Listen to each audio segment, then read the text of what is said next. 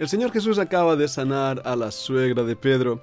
Acerquémonos por un momento de nuevo a esta habitación y veamos ahora la actitud de aquellos que rodean la escena. Seguro Pedro, Simón está ahí, pero no sabemos quién más hay. Sin embargo, hay algo que nos dice el versículo 38. Le rogaron por ella.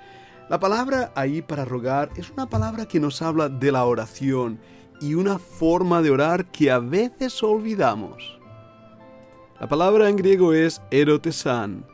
Esa palabra implica un ruego temeroso y apasionado. La palabra en inglés es besot.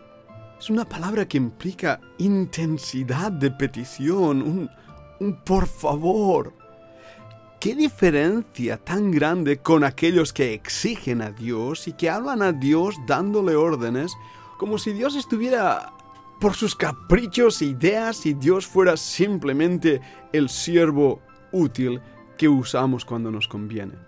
La actitud de estas personas que rodean a la pobre mujer enferma es, por favor, Señor, si tú lo deseas, si tú lo quieres, si tú así te place, esa es la actitud de un siervo que se acerca a su Señor con temor y temblor y le dice, yo no puedo hacerlo, pero tú sí, y necesito que lo hagas porque no hay poder en mí. Esa es la actitud correcta. Es una intercesión humilde. Haz lo que quieras. Hay un himno que a veces cantamos que dice, haz lo que quieras de mí, Señor. Yo soy el barro y tú eres el alfarero. El alfarero ha tomado en sus manos a esta mujer débil y le toma de la mano y el griego nos dice que se puso en pie delante de ella. ¿O has visto alguna vez a Dios en pie? Es una expresión utilizada en las escrituras cuando Dios actúa con poder para mostrar su gloria y lo que Él es capaz de hacer. Lo vemos, por ejemplo, en pasajes tan hermosos como Segunda de Crónicas 6:41, donde nos dice, Oh Jehová Dios, levántate ahora para habitar en tu reposo, tú y el arca de tu poder. Oh Jehová Dios, sean vestidos de salvación tus sacerdotes y tus santos se regocijen en tu bondad. Es la bondad de Dios cuando se levanta y muestra su poder. Pero mira, escucha el Salmo 3 y versículo 7. Levántate Jehová, sálvame, Dios mío, porque tú heriste a todos mis enemigos en la mejilla, los dientes de los perversos quebrantaste. Cuando Dios se levanta, el mundo tiembla Escucha un versículo más en el Salmo 7, versículo 6. Levántate, oh Jehová, en tu ira, álzate en contra de la furia de mis angustiadores, y despierta en favor mío el juicio que mandaste.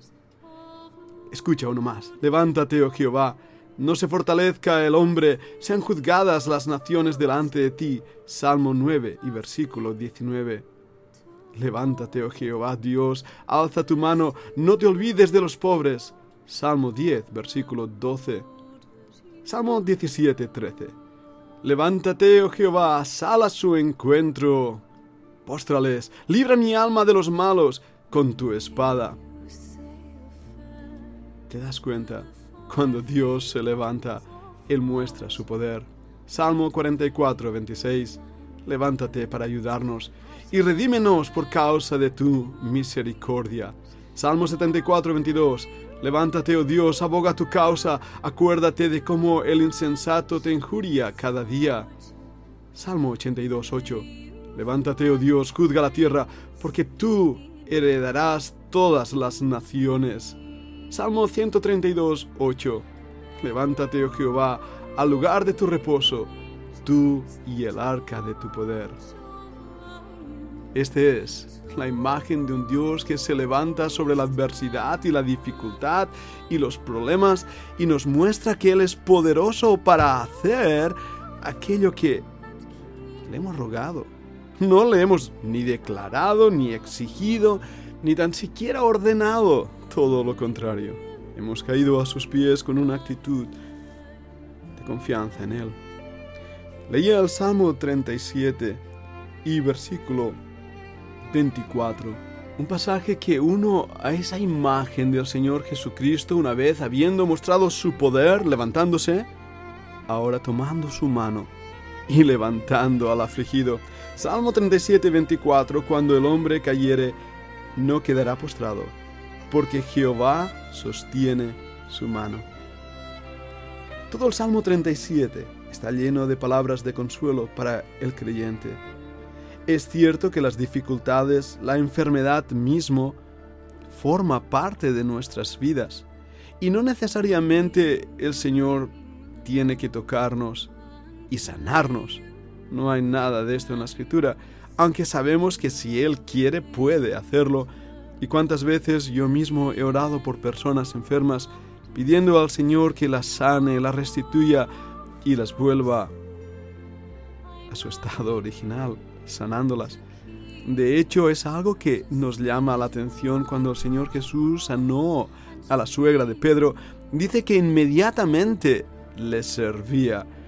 Eso implica que fue sanada y recuperado su poder, porque después de una fiebre sabemos bien que el cuerpo queda como muy machacado. Pero esta mujer le servía. Y para aquellos que os interesa, aunque será tema de hablar en otro momento, la palabra ahí para servir es Anastasa diaconei. ¿Lo habéis escuchado? El Señor Jesús tenía una diaconisa, es la palabra diaconei. Y lo que hace es servirle, servirle fielmente. Curioso, ¿verdad? Bueno, el ministerio de la mujer hacia el Señor Jesucristo es hermoso en la Escritura y hablaremos de eso en otras veces y en otras ocasiones. Pero volviendo a este tema sobre el poder del Señor y nuestra vida de oración, nos interesa realmente remarcar la necesidad de interceder por aquellos que sufren, interceder por nosotros mismos, interceder por cosas que aparentemente parecen imposibles. Pero fijamos cómo debemos interceder. Debemos hacerlo con una actitud de humildad. Dios puede hacer lo que Él quiere, cuando Él quiere, como Él quiere y con quien quiere. Es nuestro el privilegio. Hay cosas que he pedido al Señor que sé que son difíciles. Hay cosas que le he rogado eh, que a veces yo mismo me falta incluso la fe para creer que las recibiré. Sin embargo, en la intimidad de un hogar, el Señor Jesús entra y obra con poder.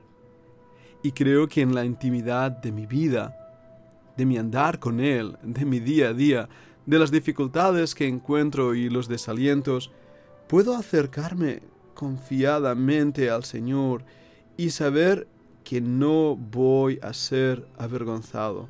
Al contrario, Él muestra su poder y a veces tarda en hacerlo, es cierto, pero debemos confiar en Él Mira el Salmo 37 una vez más. Confía en Jehová y haz el bien y habitarás en la tierra y te apacentarás de la verdad.